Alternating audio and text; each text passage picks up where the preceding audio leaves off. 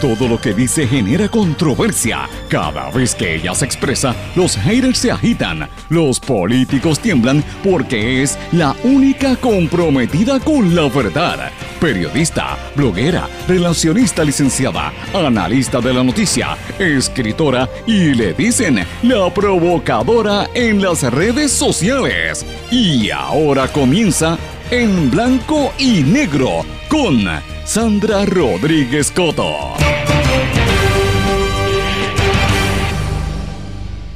Damos seguimiento al caso de la anciana encarcelada, liberan a la espía Ana Belén Montes y detienen intento de golpe en Brasil.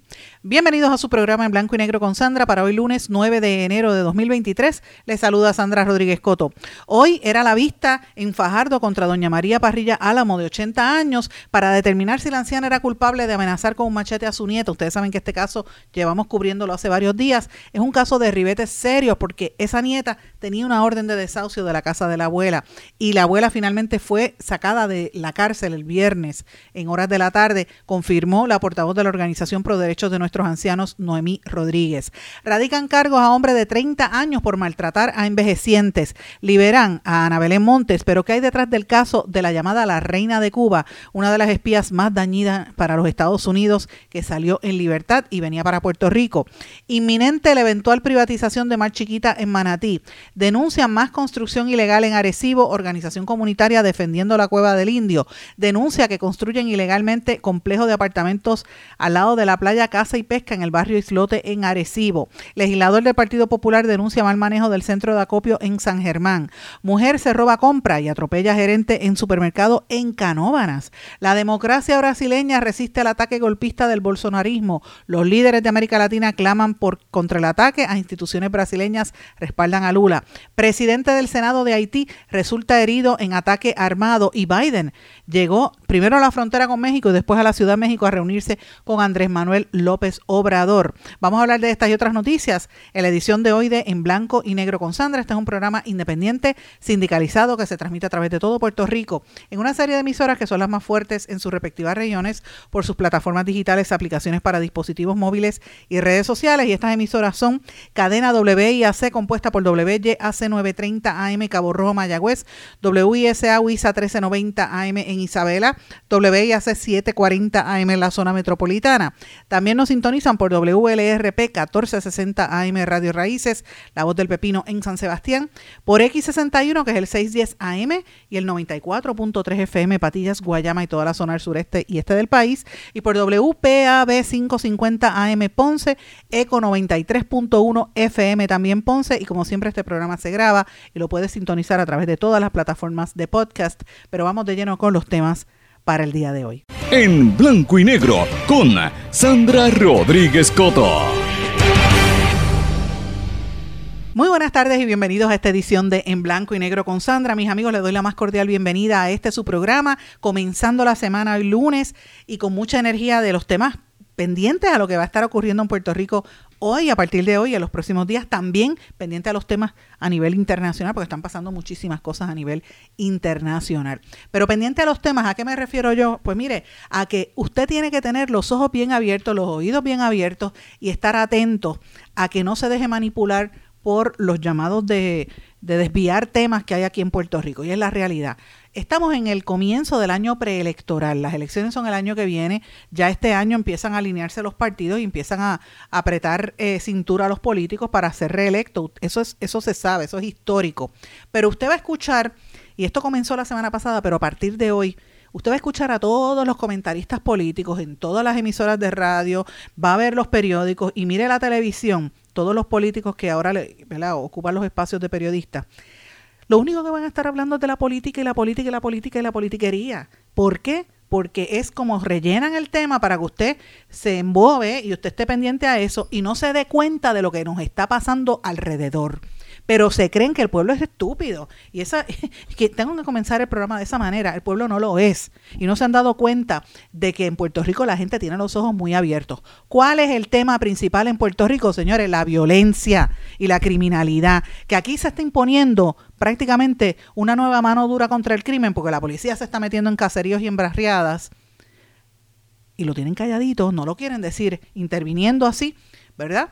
porque no hay suficientes policías y el tema del narcotráfico está avanzando. Aquí mientras no aumente la cantidad de efectivos de la DEA va a seguir entrando droga y armas. El tráfico de armas y el tráfico de droga nos está afectando dramáticamente. Mire los asesinatos, mire las violaciones, miren los casos de violencia con los niños, con violencia con los envejecientes y con las mujeres. Ese es el tema, por más que traten de maquillarlo, por más que traten de desviarlo. Y todo aquel analista político que se preste para eso, usted como público tiene que entender que eso es parte de la manipulación. Yo no estoy diciendo que no hablen de política, sí hay que hablarlo porque estamos en año preelectoral, pero eso no puede ser el, el ¿verdad? Con lo que nos arropen como si eso fuese lo único que está pasando en Puerto Rico cuando no es así. Aquí están pasando muchísimas cosas muy serias y vamos a tener que prestarle atención a la crisis social que es nuestro problema principal. Yo sé que el gobernador le está dando largas porque el gobernador está pendiente a recibir los chavitos, repartió un millón de pesos en cada municipio para ¿verdad? tranquilizar y un millón de pesos por, por lo de Fiona.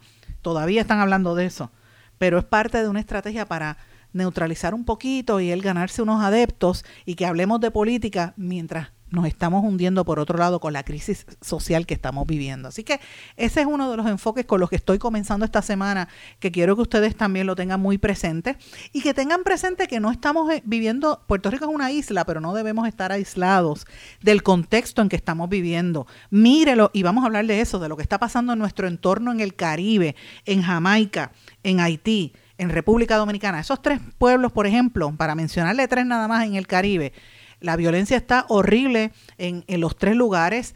En Haití dispararon contra el presidente del Senado. En Dominicana hay unos tiroteos y, asesinatos en la región del Cibao terrible, precisamente con el tema del trasiego. Bandas de criminales están asaltando turistas en Haití, eh, perdón, en, en, Jamaica y en Estados Unidos parecido a lo que pasa aquí en San Juan y en Miramar, que todo el liderato comunitario de esa zona me ha estado hablando en los días recientes y yo estoy viendo evidencia de eh, carjackings, les roban los carros, roban las casas, asalto y no se reporta en la policía porque la policía no da abasto y no lo quieren hablar. Lo poquito que sale de dos o tres turistas no se menciona, pero toda esa zona de San Juan, eh, todo Miramar, Isla Verde, hasta la calle Loíza, la situación de la violencia y la criminalidad está muy rampante y no quieren hablar de ese tema. Eh, y cuando usted mire lo que está pasando en nuestra región, no estamos tan lejos de eso. Y de hecho, este fue un fin de semana bien intenso, que vamos a hablar un poquito más adelante de eso también. En Estados Unidos, miren el desastre que hubo en el Capitolio, que eso fue una vergüenza. a dos años de los ataques del Congreso eh, y del Capitolio, sigue ahora la, actitud de los, de los, por yo decir aquí los takeovers, los atacantes de, de, este, de esta facción más, eh, más radical de los republicanos, que finalmente después de 15 elecciones eligen al speaker. Pero mire para abajo, no mire solamente América del Norte, mire lo que está pasando en el sur. Primero las protestas en Perú, que han querido minimizarlas un poco porque lo que pasó en Brasil fue horroroso. Un intento de golpe del Estado, más de 300 y pico de personas fueron arrestadas, por lo menos al día de ayer, hoy siguen más arrestos. Atacaron el Congreso, y el, la sede presidencial, evocando a lo que había pasado hace dos años en, en Washington.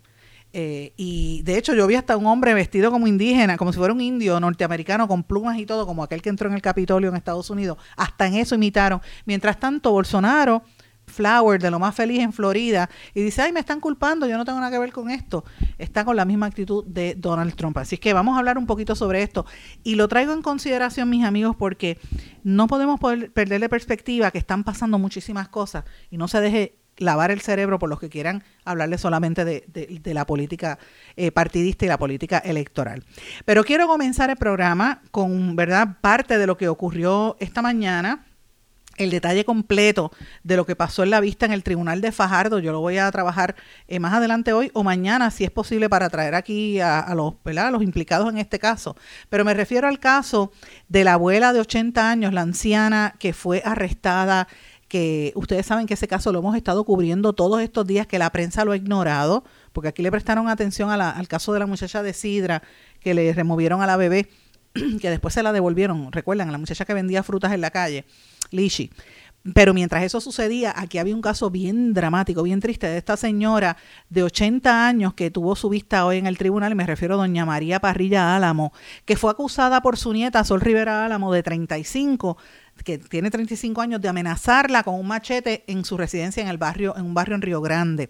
Como la señora no pudo pagar la fianza, el juez Orlando Puldón la, le puso una fianza de 20 mil dólares, la, la ingresó en la regional de Bayamón y esa señora pasó encerrada en una cárcel y aislada la Nochebuena, la Navidad, la despedida de año, la víspera de Reyes, el Día de Reyes, o sea, hasta que finalmente con lo que nosotros denunciamos en este programa y con grupos comunitarios se activaron y tras las denuncias finalmente fue movida el viernes en horas de la tarde, casi como las 5 de la tarde, a un hogar de ancianos. Mientras todo eso pasaba, la nieta estaba disfrutando de la casa de su abuela, a pesar que desde el primero de diciembre había una orden de, de desahucio para que esa nieta se fuera de la casa. Y esto nos trae a, la discusión el tema de, del problema social que vivimos en Puerto Rico. Yo sé que hay familias que no tienen dinero, que la crisis económica no da el mire, uno va al supermercado y no puede ni comprar la mitad, todo está tan caro que no da para no da para, para vivir. Yo hablo con estaba hablando con una compañera fotoperiodista hace hace una semana que me decía que, que solamente le da para comprar pan y jamón porque no, no le da para comer pan, jamón y leche. Mire esto porque no hay, no, no le daba, no estaba teniendo trabajo. O sea, a este nivel de, de, situación que está pasando en Puerto Rico, que no lo queremos mirar, ¿verdad? Esa pobreza extrema. Y vemos mucha gente que viven como arrimados con los familiares. Estamos volviendo a esa época. pero en este caso, eh, hay que combinarlo con la crisis social y con el abuso que se comete, sobre todo con los envejecientes. Eh, la Organización Pro Derechos de Nuestros Ancianos, OPA, Ustedes saben que hemos tenido en este programa, lo tuvimos varias veces la semana pasada y escribí artículos de esto a Noemí Rodríguez que ella hablaba de, ¿verdad? De, la, de la injusticia que se estaba cometiendo en este caso, porque había una orden de desahucio con la nieta y la nieta se quedó gozando de la casa a pesar de que se tenía que ir. Eh, nosotros habíamos tenido información de que esto fue como un entrampamiento a la señora, la señora es mayor de edad, la señora guiaba su carro y desde el verano había estado quejándose de que su nieta como que se quería quedar con la casa de ella y, y su nieta, eh, ¿verdad? le parece que la estaba maltratando porque en el verano pasado la policía de Río Grande encontró a esta señora llorando en, un, en una carretera y ellos activaron el protocolo, fue el departamento de la familia y encontró que la señora estaba bien, no vieron a la nieta y cerraron el caso. Y ahí quedó. Pero ese fue el mismo caso que mire, un caso donde hay problemas en ese entorno familiar. Su hija está, ella tiene una hija, la mamá de esa muchacha, que está presa por haber este, intentado asesinar quemando a un vecino. Esta muchacha vive allí arrimada. O sea, la abuela tiene 20 problemas y la información que nosotros teníamos fue que la nieta le pidió a la abuela que se tomara una foto. La abuela estaba en el patio, es una casa en el área rural, cortando con un machete. Y le dice, abuela, déjame verte, levanta el machete para tomarte una foto. Y la abuela, que está bien viejita, levantó el machete y ella le tomó una foto. Con esa foto fue que ella fue al tribunal a decir que la señora la había amenazado y arrestaron a la viejita y pasó todos esos días en el tribunal. Así que dígame si esto no es una tragedia. Y yo me pregunto dónde está la procuradora del, del paciente, del envejeciente, dónde está el departamento de la familia atendiendo estos casos. si no es porque nosotros lo denunciamos y porque fue, nos enteramos por esta activista, mire, esto no sale.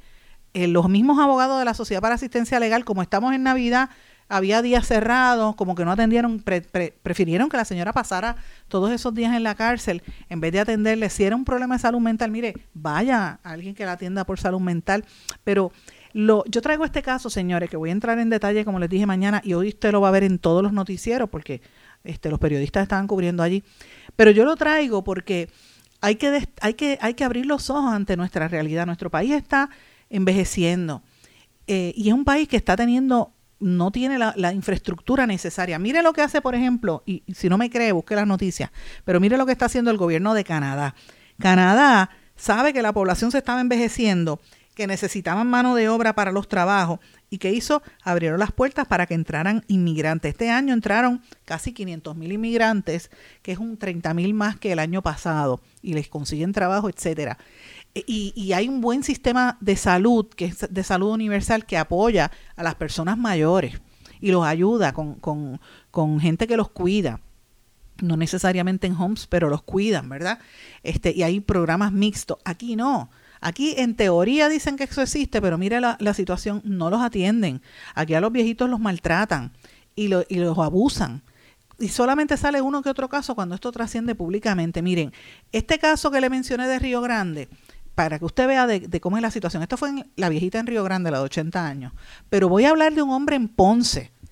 En el día, el, el 4 de enero, radicaron, el, perdón, el 5 de enero, radicaron eh, una serie de cargos en la sala de investigaciones del Tribunal de Ponce. Le radicaron cargos a Alexis Santiago Santiago, un individuo de 30 años que fue acusado por violación de los artículos 190 de robo, 195 de escalamiento, daños agravados y maltrato a personas de edad avanzada. Los radicaron eh, agentes adscritos al PRAT del Cuerpo de Investigaciones Criminales en unión a la Fiscalía de Ponce por unos hechos ocurridos en octubre perdón, en el 25 de diciembre, Nochebuena del año de este año.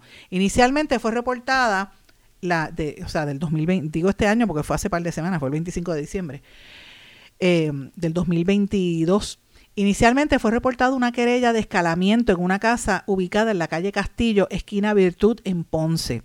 El querellante manifestó que tres individuos, entre estos el imputado, forzaron la puerta principal de la residencia, lograron acceso al interior y uno de ellos con un bate le entró a batazo, causó daños a las ventanas y a varios seres eléctricos, a los muebles y a los espejos, valorados en daño, eh, los daños a la propiedad aproximadamente en 6.500 dólares.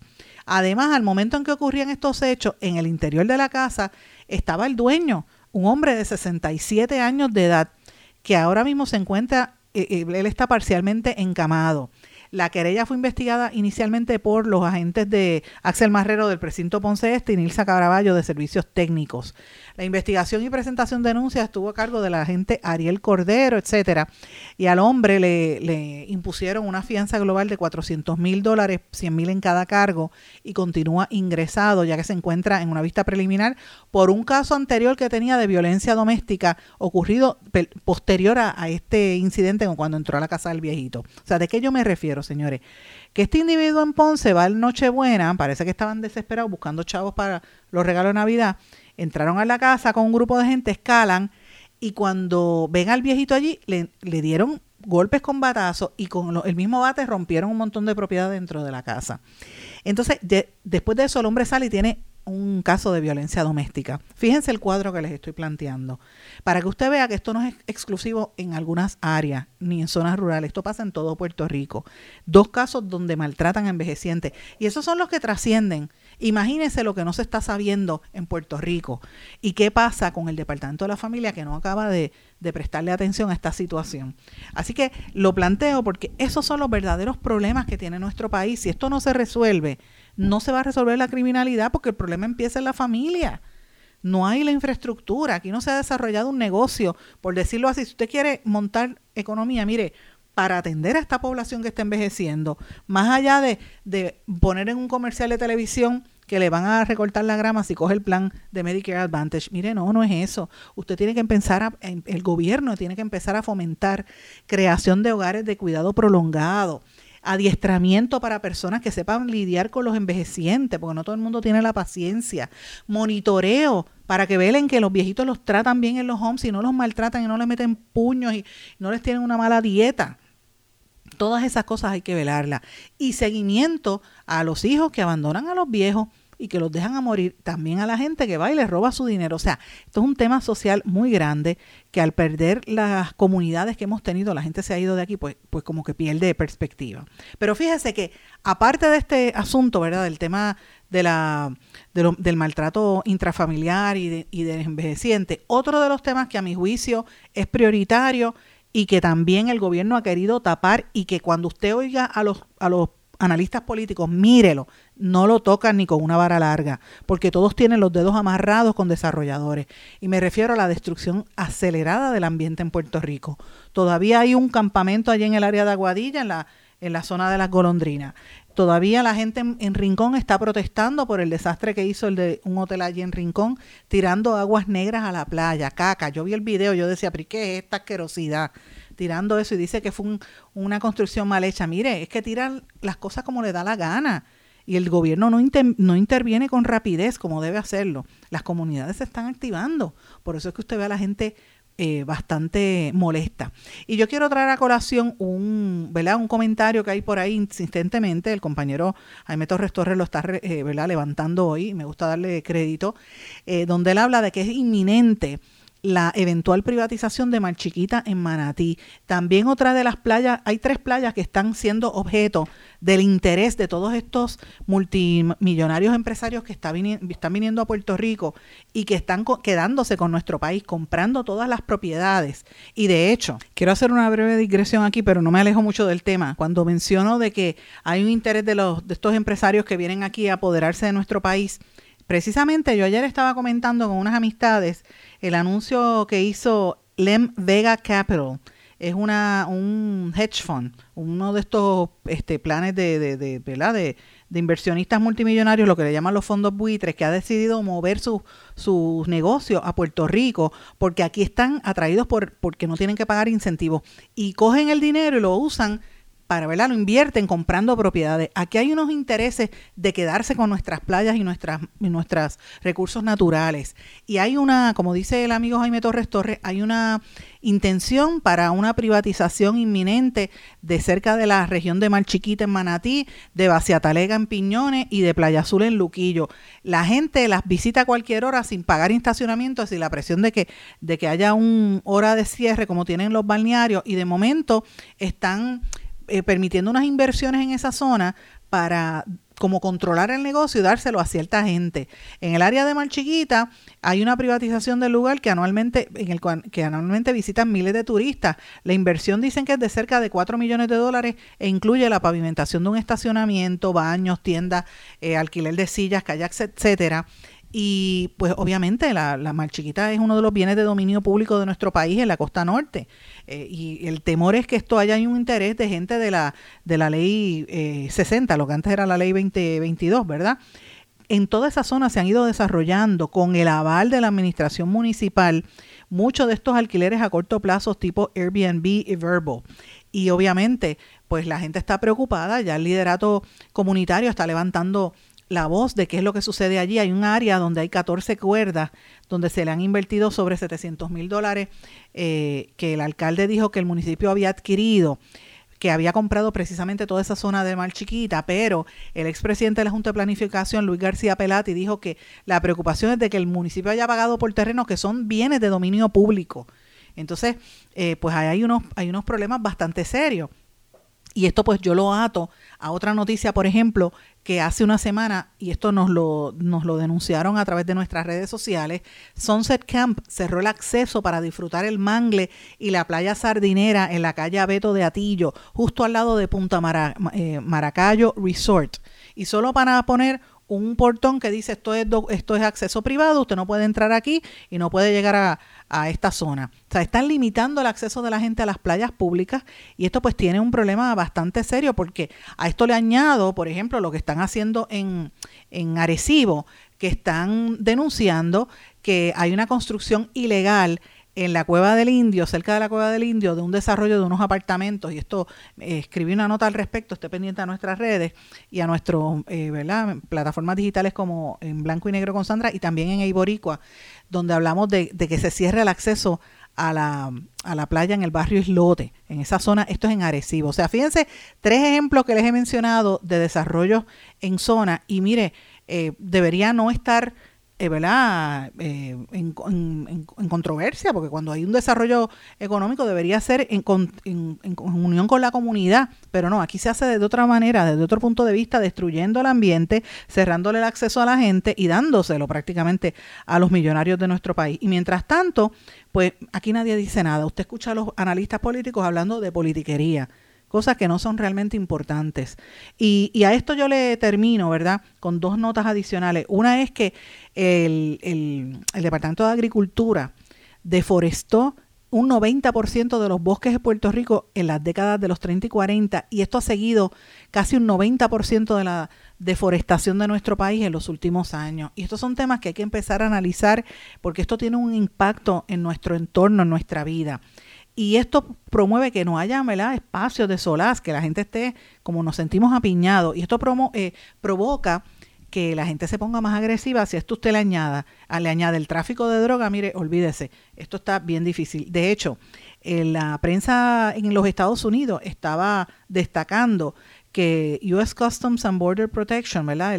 La patrulla fronteriza estaba dando a conocer que incautaron cerca de 877 libras de cocaína en el ferry viniendo de República Dominicana para acá, valorada esa cocaína en 9.1 millones de dólares. Entonces, fíjense qué cosa más, más interesante, cómo sigue entrando la droga a nuestro país y las armas, y tampoco es un tema prioritario. Yo le pregunto a usted cuánto usted escucha, cuántas veces a la semana los analistas y comentaristas en los medios hablan de estos temas, que son los que preocupan de verdad por encima de la politiquería. Estos son los temas que nos tienen preocupados porque esas armas y esas drogas es lo que promueve todos los problemas que estamos enfrentando. Y estos son los temas que yo creo que hay que empezar a exigirle, que haya una mayor discusión y análisis para buscar soluciones y ver de qué manera estas situaciones, ¿verdad? Este, se resuelven en nuestro país. Voy a una pausa. Cuando regresemos voy a hablar de la liberación de Ana Belén Montes, la espía que le hizo bastante daño al gobierno de los Estados Unidos. Regresamos enseguida. No se retiren, el análisis y la controversia continúa en breve, en blanco y negro, con Sandra Rodríguez Coto.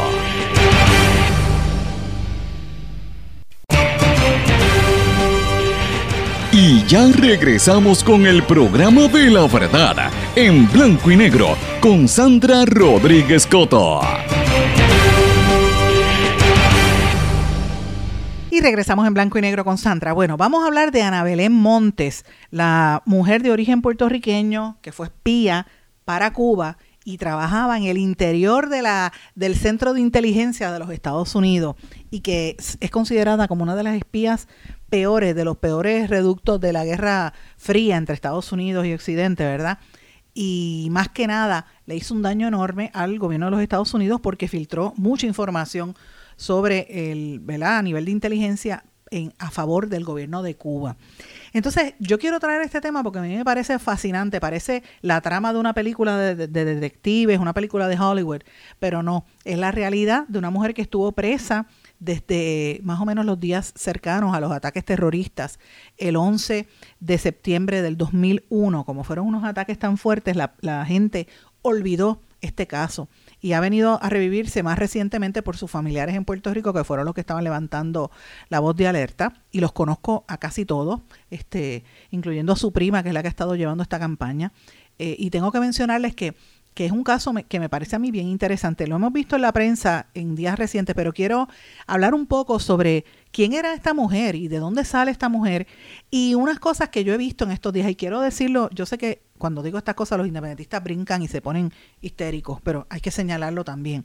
Aquí hay sectores del independentismo puertorriqueño que han pretendido equiparar el trabajo que hizo Ana Montes como espía dentro del corazón norteamericano de la inteligencia gringa, como dicen ellos, y la han querido equiparar con cosas como la que la lucha que tuvo, por ejemplo, Filiberto Ojeda Ríos o la que tuvo este eh, Oscar López el expreso político. Mire, y realmente son dos cosas diferentes. Esto es comparar chinas con botellas. Son, o, chinas con manzanas. Son frutas, pero no son las mismas, señores. Son diferentes. Son cosas distintas. Una de estas cosas no es, no es como las otras, es diferente a todas las demás, como decían en Plaza Sésamo, así mismo. Y perdone que lo, que lo baje a este nivel, pero hay que, hay que entenderlo. Ana Belén Montes no es Oscar López que tenía una trayectoria de lucha contra la, imposición de los Estados Unidos en Puerto Rico, que estuvo dispuesto a, dar su vida y para, prácticamente toda su vida la dio en la, prisión en defensa de Puerto Rico. Ana Belén Montes estaba defendiendo a Cuba, que es otra cosa distinta, y cada cual tiene su, su creencia, ¿verdad? Y, y, y, ella cumplió por eso. Eh, pero son dos casos completamente distintos y a mí me, me, me levanta un poco de, tú sabes, yo digo contra, pero ¿cómo los independentistas están haciendo esto? Pero fíjense que lo han hecho de una manera un poquito más tranquila. Son pocas las personas lo que lo dicen y lo dicen bien calladito porque esta señora eh, es en otro contexto político, ¿verdad? De la época de la Guerra Fría. Espió para los americanos, un poquito como que más serio, pero tampoco fue una persona que estuviese, ¿verdad? Eh, ligada a la lucha por la independencia o a los grupos de izquierda aquí en Puerto Rico que se sepa. ¿verdad? Que se sepa públicamente. Así que quiero hacer esa salvedad porque me parece que es importante la discusión pública cuando se hable de este caso. En segundo lugar, yo los invito a los que me siguen en las redes sociales a que busquen un artículo que yo les los enlacé allí en el día de ayer que publicó el periódico The Washington Post el 18 de abril del 2013. ¿Por qué yo me fui tan lejos? Porque mire, cuando usted busca información, usted tiene que buscar el contexto, ¿verdad? Y aquí, mucha de la gente que estaba hablando son familiares de, de, Ana, de Ana Belén Montes o gente de su comité de trabajo, ¿verdad? Que lo que está es presentando una visión.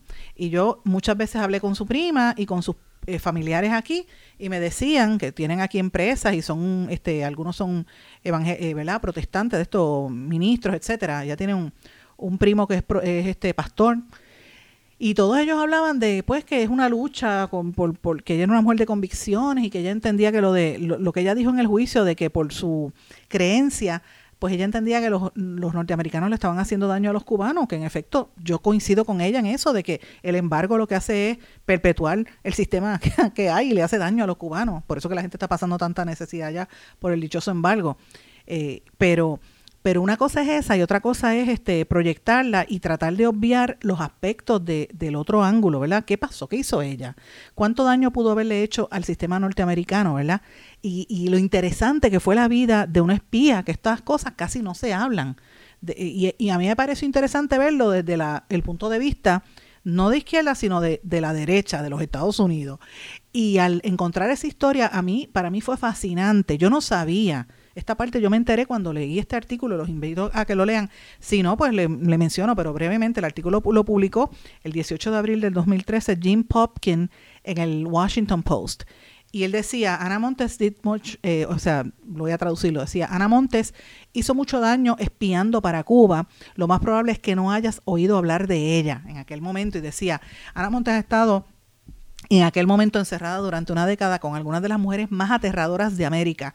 Montes, que alguna vez fue una analista de inteligencia de los Estados Unidos y que había sido muy reconocida y condecorada por su trabajo, vivía en un apartamento, un co-op de dos habitaciones en Cleveland Park.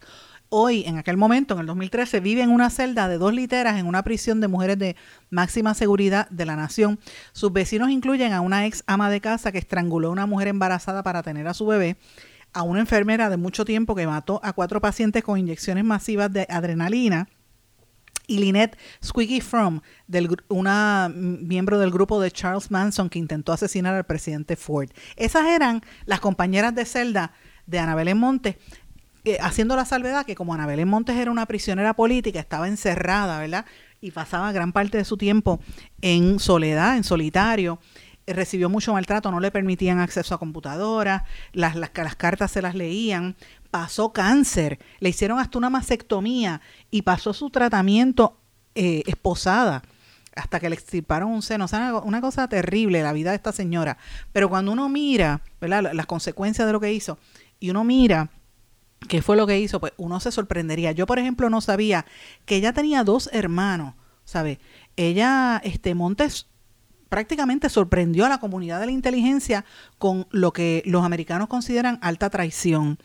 Eh, de día era una agente GS-14 en, trabajaba en una oficina de la Agencia para Inteligencia de Defensa, del Departamento de la Defensa, pero por la noche ella estaba por internet hablando y por teléfono y por radio de banda corta con los espías de Fidel Castro que están en Cuba, de que están en Washington, espiando para saber qué eran los daños o las cosas que estaba utilizando Estados Unidos para atacar y hacerle daño a las instalaciones cubanas, porque eso sucede también. Así que ella durante 17 años, oigan esto, no fue uno ni dos, 17 años paciente y metódicamente estuvo transmitiendo tanto secretos sobre sus colegas compañeros de trabajo, así como las avanzadas plataformas de espionaje que los espías estadounidenses habían instalado de forma encubierta en Cuba. Así que los cubanos se enteraron de qué era lo que estaban haciendo los espías americanos gracias a ella. Por eso le llaman la reina de Cuba. Y tanto fue así que los expertos en inteligencia la consideran una de las espías más dañinas de los últimos tiempos. Ella no solamente engañó a la nación americana y a sus colegas en, la inteligencia norteamericana, sino también traicionó, según este artículo, a sus hermanos. Su hermano Tito era agente especial del FBI. Su exnovio Roger Corneto era un oficial de inteligencia del Pentágono con especialidad en Cuba. Y su hermana Lucy era una veterana de 28 años también del FBI. O sea, es un caso bien interesante de una mujer que nació fuera de Puerto Rico, nació en una base en, creo que fue en, en Estados Unidos, pero vivió casi en Alemania, en diferentes sitios con su familia. Sus padres se divorcian porque el papá era un maltratante y ella siempre fue bien retraída, pero bien callada. Y era que ella era una espía. Entonces, 20 años en más de 20 años en, cárcel, pues ha sido eh, muy fuerte. los norteamericanos decían que el daño que ella provocó fue increíblemente extenso y que por eso, pues, la, ¿verdad? Este, ella la, estaba haciendo eh, cosas que eran muy fuertes. Cuando pasa lo del 11 de septiembre, rápido van y la apresan porque tenían temor de que ella filtrara a los cubanos eh, ¿verdad? Cosas que estaban haciendo los norteamericanos y ellos sabían que los espías cubanos podrían filtrársela a Afganistán y a otros sectores, ¿verdad? Así que ellos tenían que detenerla, por eso es que la apresan en ese contexto. Eh, y obviamente la ven como una simpatizante de la izquierda latinoamericana ella cuando sale en libertad, pues lo que dice, y ustedes lo vieron en la prensa de hoy, y, lo, y lo, destaco, por ejemplo, lo que plantea el Nuevo Día, que ella dice, me siento bien orgullosa de estar en solo puertorriqueño, algo así, que dijo más o menos ella, y que la abogada pidió que no se le hicieran entrevistas, que ella no iba a dar más expresiones, porque en lo que ella se adapta eh, a, a estar otra vez en, ¿verdad? en la vida cotidiana, pues va a tomar un tiempo, pero evidentemente es que ella se tiene que cuidar porque ella fue espía y usted sabe que los norteamericanos pueden hacer cualquier cosa. Así que ella se tiene que cuidar. Además de que tiene que hacer una transición bien difícil. Después de haber estado encerrado a gran parte de su vida de manera solitaria eh, en una cárcel, pues venir a, la libre comunidad pues no debe ser tan fácil. Así que vamos a estar mirando esto bien de cerca. Pero le hago el, el llamado para que hay que tener cuidado, no se puede comparar la gestión, lo que ella hizo como espía con el acceso a la información en, ese, en el centro de poder norteamericano con lo que hacía, por ejemplo, un Oscar López o lo que hacía Filiberto Ojeda. Son dos cosas completamente distintas. Y me parece pues que, que el querer mezclarlo todo en un mismo bote, pues no es lo mismo. la familia de ella es una familia muy diversa. Hay gente que son casados con norteamericanas, que las conozco, que son pastores, la, la prima que es escritora, y hay de todo en esa familia. Eh, me parece bien interesante este planteamiento. Pero bueno, Voy a cambiarle el tema porque me pareció este, este, ay, casi no tengo tiempo, pero voy rápido, este, antes de que, de, que se acabe este segmento, vamos a cambiar el tema. Yo quería mencionarles también, volviendo al tema de la crisis social que vive Puerto Rico, que es de verdad lo que a mí me tiene bien preocupada. Hablamos de los viejitos, ¿verdad? el maltrato a los viejitos, el maltrato a las mujeres, que el gobernador ayer anunció el nombramiento de la designación de una nueva procuradora de las mujeres y ya le han caído arriba porque trabajaba en los albergues donde cuidan y atienden a las, a las mujeres maltratadas y ya usted ve las legisladoras eh, conservadoras diciendo que, no sirve, porque que es feminista.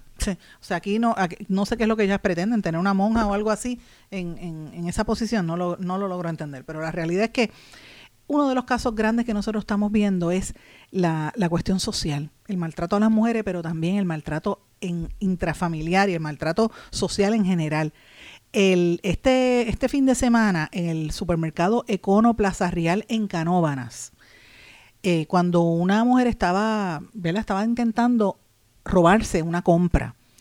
Y cuando está tratando de salir, que la vieron por las cámaras de seguridad, la mujer sale sin pagar los alimentos con su carrito de compra el gerente buscó con otra empleada a la mujer y le dijeron, mire, deme su recibo. Y la señora resistió y no quiso salir. La mujer salió corriendo de la tienda, se monta en su carro y el, gerente y la empleada están, mire, mire, me tiene que pagar.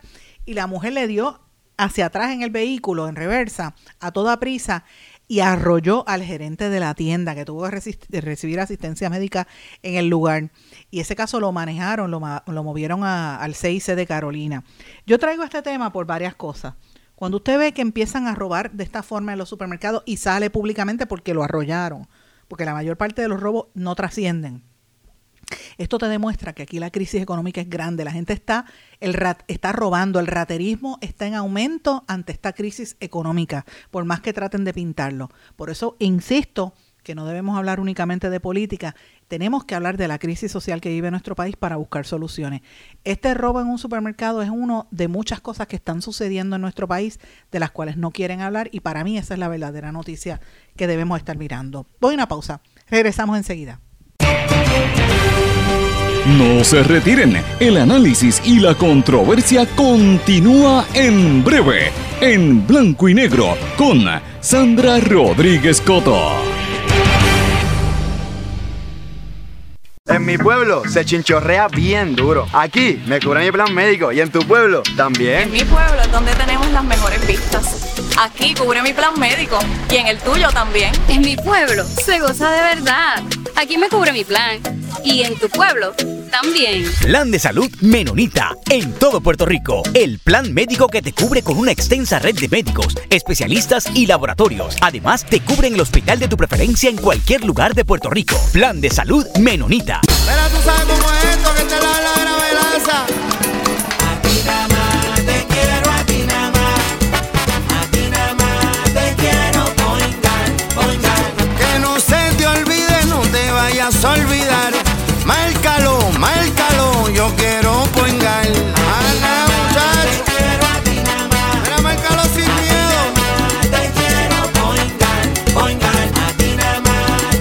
Yo quiero Point Guard.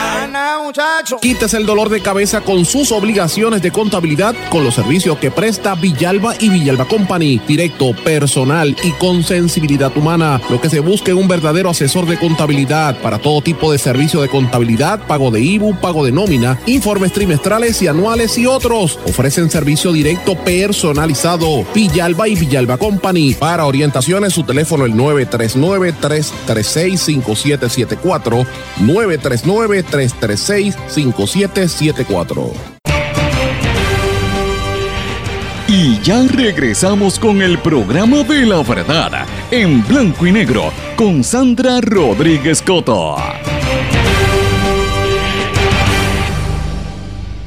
Y regresamos a esta parte final de En Blanco y Negro con Sandra. Bueno, vamos a hablar de noticias de fuera de Puerto Rico. Y quiero comenzar aquí en el Caribe. Les dije que en Haití la situación está bien caliente. El presidente del Senado haitiano, Joseph Lambert, resultó gravemente herido ayer domingo durante un atentado armado en la zona de Bicentenaire, en el centro, una localidad controlada por estos grupos armados que se han quedado con el, el poder en Haití. Lambert, quien, en- quien concluía hoy la gestión frente al Senado, todavía estaba recibiendo tratamiento en un hospital de Puerto Príncipe, según las informaciones publicadas. En noviembre pasado, el presidente del Senado fue sancionado por Estados Unidos y Canadá por su presunta implicación en narcotráfico, corrupción y graves violaciones de los derechos humanos y concluye su mandato del tercio de senadores mañana. Eh, hoy, perdón. Y Haití está sumido en una profunda crisis. Fíjense cómo eh, los políticos estaban mezclados con ese poder del narcotráfico, que es el que está asumiendo el control en el desgobierno que hay en el vecino país. Y han habido muchos reclamos de que la gente entre, pero como mire, en Haití hay tanta pobreza y en Haití no hay forma más de sacarle la riqueza que tenía esa isla. Mire, los países de Europa y los Estados Unidos dejan que se fastidien. Fueron allí después del terremoto a, a quedarse con los chavos de, de los donativos, porque esa es la realidad. La, la ayuda nunca llegó. En Haití hay 4.9 millones de habitantes, que es casi el 43% de la población que, que por lo menos se sabe necesita ayuda humanitaria. La gente está pasando hambre, la violencia está muy fuerte y eso pues no, uno no, no lo puede detener, ¿verdad? No se puede dar cuenta uno ni, ni negarlo de que eso, o sea, no- uno no puede tratar de, tapar el cielo con la mano porque eso está pasando. Pero fíjese que no es lo único que está pasando en nuestra región del Caribe. Aquí en el Caribe están pasando muchos actos de violencia. Jamaica, yo les había dicho hace como dos semanas que había visto unas noticias de que en Jamaica estaban grupos armados de gente en motora asaltando turistas. Y lo mismo está pasando en República Dominicana, que son centros turísticos, pero no lo dicen públicamente. Aquí está sucediendo en San Juan, Isla Verde, eh, Punta Las Marías, eh, toda esa región turística, ¿verdad? Miramar. Me estaban diciendo líderes comunitarios este fin de semana que la cantidad de asaltos que son y de robos es terrible, así que lo reitero porque esto es un tema importante, pero compárelo con lo que está pasando en nuestra región del Caribe. Aquí al ladito en República Dominicana, ya le hablé de Haití, mira lo que está pasando en República Dominicana. En República Dominicana eh, este fin de semana fue violento, una estela de muertos y heridos en hechos violentos en la región del Cibao. Y también están hablando de estos ataques a turistas. Eh, y esto es muy fuerte. En Jamaica, por, por otra parte, mire que esta me llamó la atención, en Jamaica estaban hablando de que, entonces que Jamaica tiene relación con muchos países de África, porque son países de ascendencia, ¿verdad?, de esclavos y la mayor parte son de personas eh, afrodescendientes. Y ellos dicen que en países como en Ghana, Kenia, eh, Uganda, Nigeria, por ejemplo, Zambia, están luchando con que se legalice la homosexualidad en Jamaica no quieren saber de homosexuales ni de gente LGBTQI+. De hecho, dice que, que es un destino turístico que no quiere eh, aceptar homosexuales ni legalizar sus derechos y están admitiendo que eh, la persecución a los, a los homosexuales en Jamaica está muy fuerte y no quieren que vayan eh, homosexuales a, hacer turismo allá. Fíjese qué cosa más interesante. Mientras tanto en Cuba, en la región de Cuba, allí la noticia principal el, vamos a hablar de Brasil porque el presidente de Cuba estuvo hablando de Brasil, pero, pero lo más importante es que ellos están en una negociación con los Estados Unidos por el tema de, los derechos migratorios y el gobierno de Cuba está reiterando la, la, verdad, el, deseo de que esto se cumpla lo, antes posible para poder este, establecer estos, estos vínculos migratorios entre un país y otro. A mí me parece súper importante. En Estados Unidos, el presidente de Biden está en México, fue a la frontera y después se reunió con López Obrador y pues están hablando de lo que de lo que va a ocurrir, lo que está ocurriendo en la zona, porque evidentemente los ojos del mundo, del planeta entero, están en Brasil. ¿Por qué? Porque Brasil es una potencia global a nivel económico, es un país enorme, es casi como un continente de grande, y, hubo un cambio de gobierno. Entonces, la derecha, la ultraderecha en los países está tratando de asumir el control. Pasó lo mismo que sucedió hace dos años en Washington, como mencionaba en primer segmento, que vienen los ultraderechistas a atacar y entraron allí a quedarse prácticamente en un, en un, en un asalto bolsonarista. Eh, atacaron las sedes del Congreso, de la Presidencia, del Tribunal Supremo, y estuvo más de cinco horas de ataques con fuego y todo, y la gente con armas bien parecido a lo que ocurrió en el Congreso de los Estados Unidos con la gente de Trump, eh, y, pero al final la democracia brasileña resistió el ataque golpista. Lula dijo que los manifestantes iban a ser encontrados y castigados. De hecho, hasta horas de la mañana de hoy llevaban sobre 300 arrestos. Todos los presidentes de América Latina cerraron filas con Lula. Y esto va desde el cubano hasta el argentino. O sea, todo el mundo en América Latina cerró filas con el brasileño, derecha e izquierda, señores, porque un ataque a una institución democráticamente electa es un ataque a todo el mundo. Así que eh, un apoyo hacia él. Esa misma condena unánime vino de la comunidad internacional, eh, países europeos y los países y Estados Unidos eh, condenó unánimemente lo que estaba pasando allí. Mientras tanto, Bolsonaro, para dejar de imitar más a Trump, se fue para la Florida, para el estado de la Florida. Yo me pregunto si él estaba en Maralago con Trump allí dándose unos shots o lo que fuera, porque estaba igualito que Trump diciendo, mira, yo no tengo nada que ver con esto, esto no lo hice yo, este, y él hizo un tibio rechazo a las invasiones, dice que las invasiones están mal, escapan a las reglas, pero en vez de decir, mira, eso está mal, no hagan eso, él no dijo así, él dijo, las invasiones escapan a las reglas, tú sabes, y ahí es que salen varios legisladores norteamericanos a hablar, una de las que habló fue la puertorriqueña, Alexandria Ocasio Cortés, que le pidió al gobierno de los Estados, de Estados Unidos que deje de concederle refugio a Bolsonaro, y a mí me parece que estas horas van a ser críticas en el futuro de Brasil y en el futuro gobierno de, eh, de, Lula para mantener el control. ¿Qué va a pasar? Estas horas van a ser determinantes. Así que usted debe estar atento a las noticias que surjan de Sudamérica, porque a mí me parece que la noticia hoy global están allí. Los ojos del mundo, aunque Biden esté en México, la atención está en el Suramérica. En Brasil y en segundo lugar como otro poro, Perú. Perú. Porque en Perú después de la toma del gobierno, donde han nombrado a la vicepresidenta Dina Boluarte como presidenta, van 10 presidentes de Perú, sacaron al que estaba antes, eh, y hay movimiento, ¿verdad?, pidiendo que lo reinstalen, que lo saquen de prisión a Castillo. Hubo unas protestas masivas jueves, viernes de la semana pasada, este fin de semana, y eh, estas ahora están, la Fiscalía de Perú va a investigar a la actual presidenta, que era la vicepresidenta, ¿verdad?, Dina Boluarte, específicamente por la muerte de 28 personas en las protestas. Así que me pareció bien interesante esta crisis que también se vive en Perú, que no acaban de salir de los desgobiernos que tienen, que está muy fuerte. En Colombia encontraron hombres eh, congelados en un avión de Avianca. Dicen que no tenían más de 20 años. Y también en Colombia y Venezuela, ustedes saben que reanudaron las conversaciones políticas y estaban reuniéndose en México.